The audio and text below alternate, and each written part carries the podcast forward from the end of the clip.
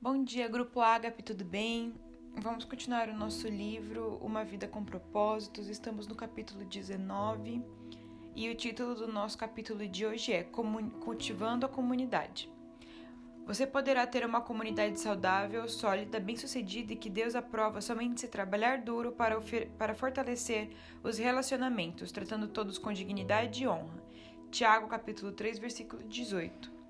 Elas passaram a seguir o ensino dos apóstolos, a vida em comunidade, a refeição comunitária e a prática da oração. Atos 2:42. Comunidade exige comprometimento. Somente o Espírito Santo pode criar uma verdadeira comunhão entre cristãos, mas ele cultiva isso por meio das escolhas feitas e dos compromissos que fazemos. Paulo faz referência a essa dupla responsabilidade. Vocês estão unidos na paz por meio do Espírito, portanto, ofereçam-se, esforcem-se para continuar unidos desse modo. Efésios 4, versículo 3. É necessário tanto o poder de Deus quanto o esforço para gerar uma comunidade cristã amorosa. Infelizmente, muitos crescem em família com relacionamentos adversos, por isso carecem das responsabilidades relacionais necessárias para experimentar a vida em comunhão. Eles devem ser ensinados a lidar, a se relacionar com os outros membros da família de Deus. Felizmente, o Novo Testamento é repleto de instruções sobre a vida em comunidade, como afirmou o apóstolo Paulo. Escrevo-lhe estas coisas para que vocês saibam como viver na família de Deus. Essa família é a igreja. 1 Timóteo 3, versículo 14 e 15. Se você está cansado da comunhão dissimulada e gostaria de cultivar uma comunidade amorosa e verdadeira em seu grupo, na classe de estudos ou na igreja, será necessário fazer algumas escolhas difíceis e assumir alguns riscos. A vida em comunidade exige sinceridade. Você deve cuidar para que a verdade seja dita em amor claro, mesmo quando se sentir tentado a ignorar o problema ou evitar o assunto. Embora seja muito mais fácil permanecer em silêncio enquanto os outros à nossa volta prejudicam a si mesmos e aos outros com algumas práticas pecaminosas, essa não é atitude de amor. São poucos os que podem contar com alguém que os ame o suficiente para lhe dizer a verdade, mesmo quando machuca. Então, continuam no caminho da autodestruição. Em geral, sabemos que precisa ser dito a alguém, mas temores nos impedem de fazê-lo. A comunhão é sabotada pelo medo, quando ninguém tem coragem de se manifestar enquanto a vida de um membro desmorona. A Bíblia nos manda seguir a verdade em amor, Efésios 4, versículo 15, porque não podemos viver em comunidade sem sinceridade. Salomão declara: a resposta sincera é sinal de uma amizade verdadeira. Provérbios 24, versículo 26. Às vezes isso significa importar-se o suficiente para repreender aquele que estiver em pecado ou sendo tentado a pecar. Paulo aconselha: Irmãos e irmãs, se alguém em seu grupo comete algum erro, você vocês que são espirituais deverão procurar essa pessoa e gentilmente ajudá-la a se corrigir. Gálatas 6, versículo 1 e 2. Muitas comunidades e grupos mantêm um relacionamento superficial por recear os conflitos. Toda vez que uma questão delicada vem à tona, ela é imediatamente encoberta, a fim de preservar a falsa sensação de paz. O Senhor Panos Quentes intervém e tenta aplacar os ânimos. O assunto nunca é resolvido e todos vivem com uma frustração encoberta. Todos sabem do problema, mas ninguém fala sobre ele abertamente. Isso cria um ambiente doentio de segredos e fofocas. Paulo é incisivo quanto a esse assunto. Essa nova vida traz mudanças, chega de mentiras, chega de fingimento, falem a verdade. No corpo de Cristo estamos, antes de tudo, conectados uns aos outros. Se você mente para alguém, está mentindo para você mesmo. Efésios 4, versículo 25. A verdadeira comunhão no casamento, na amizade ou na igreja depende da franqueza. Na verdade, túnel do conflito é a travessia para a intimidade em qualquer relacionamento até que os envolvidos se importem o suficiente para enfrentar e solucionar os obstáculos encobertos. Jamais estarão realmente próximos uns dos outros. Quando tratamos os conflitos de maneira correta, crescemos em intimidade uns com os outros, pois enfrentamos e resolvemos nossas diferenças. A Bíblia diz: a verdade é que as pessoas valorizam a sinceridade mais do que a bajulação. Provérbios 28, versículo 23. A franqueza, no entanto, não é uma licença para se dizer o que quer, onde quer e sempre que quiser. Não é grosseria. A Bíblia diz que existe um tempo certo e um modo certo de fazer cada coisa. Eclesiastes 8, versículo 6. Palavras impensadas deixam feridas permanentes. Deus nos manda tratar os membros da igreja com o mesmo amor que dedicamos à família. Nunca empregue palavras duras quando for corrigir um idoso, mas fale com ele como se fosse seu pai. Converse com os jovens como se fossem seus irmãos, com as mulheres idosas como se fossem suas mães, e com os jovens como se fossem seus irmãos e irmãs. 1 Timóteo 5, versículo 1 e 2.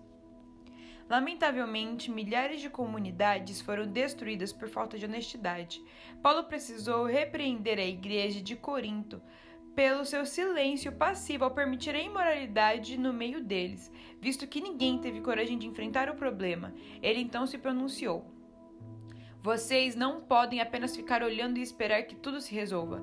Tratem da questão e resolvam o problema. Na autoridade de Jesus, nosso Senhor, que estará presente entre vocês. Submetam a conduta desse homem perante todos. A arrogância e a insensibilidade de vocês nessa questão me perturbam. Vocês tratam o caso como se nada fosse. Escrevi na minha carta anterior que vocês não devem se sentir à vontade com quem vive na promiscuidade. Não quis, não quis dizer também que vocês não devem ter nenhum tipo de relacionamento com gente de fora da comunidade. O mesmo vale para os corruptos de nenhum tipo e para os religiosos impostores. Para não ter contato com esse tipo de gente, vocês teriam de sair do mundo. Mas estou dizendo que quando um amigo que alega ser cristão se comporta de modo promíscuo ou corrupto, cheio de revolta contra Deus e contra os amigos, se embebeda ou se torna explorador, vocês não devem agir como se tudo isso fosse normal.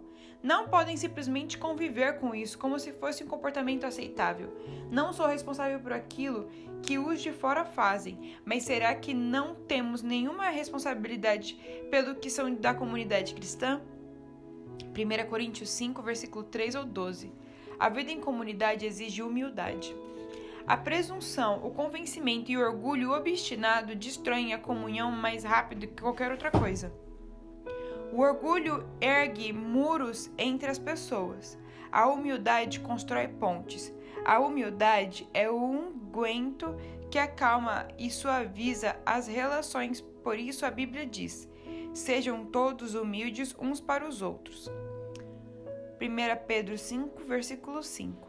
A vestimenta adequada à comunhão é a postura humilde. A continuação do versículo diz: porque Deus se opõe aos orgulhosos, mas concede graça aos humildes. 1 Pedro 5, versículo 5. Essa é a outra razão pela qual precisamos ser humildes. O orgulho impede a graça de Deus em nossa vida, da qual precisamos para crescer, ser transformados, curados e ajudar os outros. Recebemos a graça de Deus quando admitimos humildemente que precisamos dela de acordo com a Bíblia, se nos portamos com arrogância, vivemos em, em oposição a Deus. Essa é uma maneira tola e perigosa de viver. Você pode desenvolver a humildade de várias maneiras práticas, admitindo suas fraquezas, sendo paciente com as fraquezas dos outros, estando aberto a admoestações e pondo os outros em evidência. Paulo orienta: Vivam em harmonia entre vocês. Não se comportem como se fossem superiores a alguém. Antes, alegrem-se em companhia das pessoas comuns e não pensem que já sabem de tudo. Romanos 12, versículo 16. Aos cristãos de Filipos aconselha: nada façam por ambição egoísta ou por vaidade, mas humildemente considerem os outros superiores a vocês mesmos. Cada um cuide não somente dos seus interesses, mas também dos interesses dos outros. Filipenses 2, versículo 3 e 4. Humildade não é pensar menos de si mesmo, mas pensar menos em si mesmo. Humildade é pensar mais nos outros. Os humildes estão interessados apenas em servir os outros, não apenas a si mesmo. A vida em comunidade exige cortesia. Somos corteses quando respeitamos as diferenças, quando temos considerações pelos sentimentos uns dos outros e quando somos pacientes com o que nos irritam. A Bíblia diz: é preciso carregar o fardo de termos considerado consideração para com as dúvidas e temores de outras pessoas. Romanos 15, versículo 2. Paulo diz a Tito: Povo de Deus deve ser cortês e ter coração aberto. Tito 3, versículo 2. Em toda a igreja e em cada grupo há pelo menos uma pessoa difícil, e normalmente mais de uma. Essas pessoas podem ter carência emocional, insegurança profunda, maneirismo e irritantes e habilidades sociais escassas. Vocês podem chamá-las de carentes de graça extra. Deus colocou essas pessoas em nosso meio tanto para benefício delas quanto nosso. Elas são uma oportunidade para crescermos e um teste para a comunhão.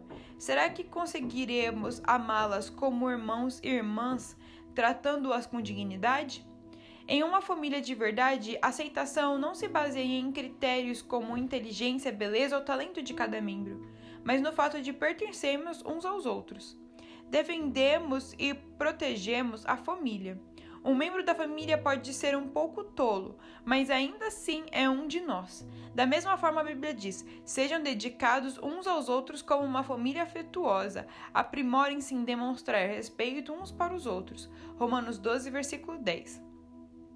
A verdade é que todos temos peculiaridades e traços de temperamentos irritantes, mas a comunidade não depende de sermos todos compatíveis. O fundamento para termos comunhão é nosso relacionamento com Deus. Somos uma família. Um elemento essencial para a cortesia é conhecer as origens das pessoas. Descubra o histórico delas. Quando você souber experiências pelas quais já passaram, certamente será mais compreensivo. Em vez de pensar na distância que ainda precisam percorrer, pensem no trajeto que já percorreram, apesar da dor que carregam. Outro procedimento que faz parte da cortesia é não subestimar as dúvidas dos outros. O fato de você temer alguma coisa não torna esse sentimento inválido. A verdadeira comunidade é construída quando as pessoas sabem que é seguro compartilhar medos e dúvidas sem serem julgadas. A vida em comunidade exige sigilo. Somente num ambiente seguro, onde existe acolhimento amável e sigilo, as pessoas irão se abrir e compartilhar suas maiores mágoas e necessidades e erros. Sigilo não significa ficar em silêncio enquanto nosso irmão peca, mas saber que aquilo que for comentado no grupo ficará restrito ao grupo. É necessário conviver com isso e evitar a fofoca. Deus detesta a fofoca, principalmente quando maldosamente disfarçada de pedido de oração em favor de alguém. Deus diz: os maus provocam discussões. E, e quem fala mal dos outros separa os maiores amigos. Provérbios 16, versículo 28. A fofoca sempre causa mágoa e discórdia, e isso destrói amizades. Deus deixa isso claro quando nos orienta a advertir os que causam dissensões entre os cristãos. Título capítulo 3, versículo 10. Eles podem até deixar o grupo ou a igreja ao serem confrontados com as ações que semeiam, e a, que semeiam a discórdia. Contudo, a comunhão da igreja é mais importante que qualquer indivíduo. A vida em comunidade exige constância. Você deve manter contato regular com seu grupo, a fim de desenvolver a verdadeira comunhão. Relacionamento, relacionamentos exigem tempo. A Bíblia diz: Não abandonemos, como alguns estão fazendo, o costume de assistir às nossas reuniões, pelo contrário, animemos uns aos outros. Hebreus 10, versículo 25. Devemos desenvolver o hábito de, de, nos unir. Hábito é algo que você faz com frequência, não uma vez ou outra. É preciso passar tempo com as pessoas, muito tempo, para estabelecer relacionamentos íntimos.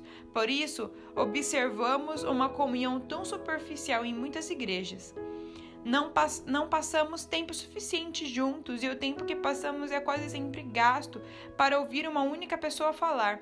Uma comunidade não é formada de acordo com nossa convivência. Vamos nos unir quando eu tiver vontade, mas na, na, na convicção de que é necessário para a sua saúde espiritual. Se você quiser cultivar comunhão verdadeira, isso significa reunir-se mesmo quando não tenha vontade, porque você acredita que é importante. Os primeiros cristãos reuniam-se todos os dias. Regularmente, eles adoravam juntos no templo, todos os dias. Reuniam-se em grupos pequenos na casas para comunhão e participavam das suas refeições com grande alegria e gratidão. Atos 2, versículo 46. Viver em comunhão requer investimento de tempo. Se você é membro de um pequeno grupo ou de uma classe de escola dominical, recomendo que se faça um pacto entre todos no qual estejam incluídas as nove características da comunhão bíblica. Compartilharemos nossos verdadeiros sentimentos, autenticidade, incentivaremos uns aos outros, reciprocidade, apoiaremos uns aos outros, compaixão, perdoaremos uns aos outros, misericórdia, falaremos a verdade com amor, sinceridade, admitiremos nossas fraquezas, humildade, respeitaremos nossa diferença, cortesia, não divulgaremos segredo alheio que nos, que, no, que nos são ditos em confiança, sigilo. E faremos do grupo uma prioridade, constância. Quando você olha a lista de características, fica evidente o motivo porque comunhão de verdade é algo tão raro. Ter comunhão significa desistir de nosso individualismo e independência para nos tornarmos interdependentes. Os benefícios de compartilhar a vida uns com os outros, no entanto, são plenamente compensadores e nos preparam para o céu.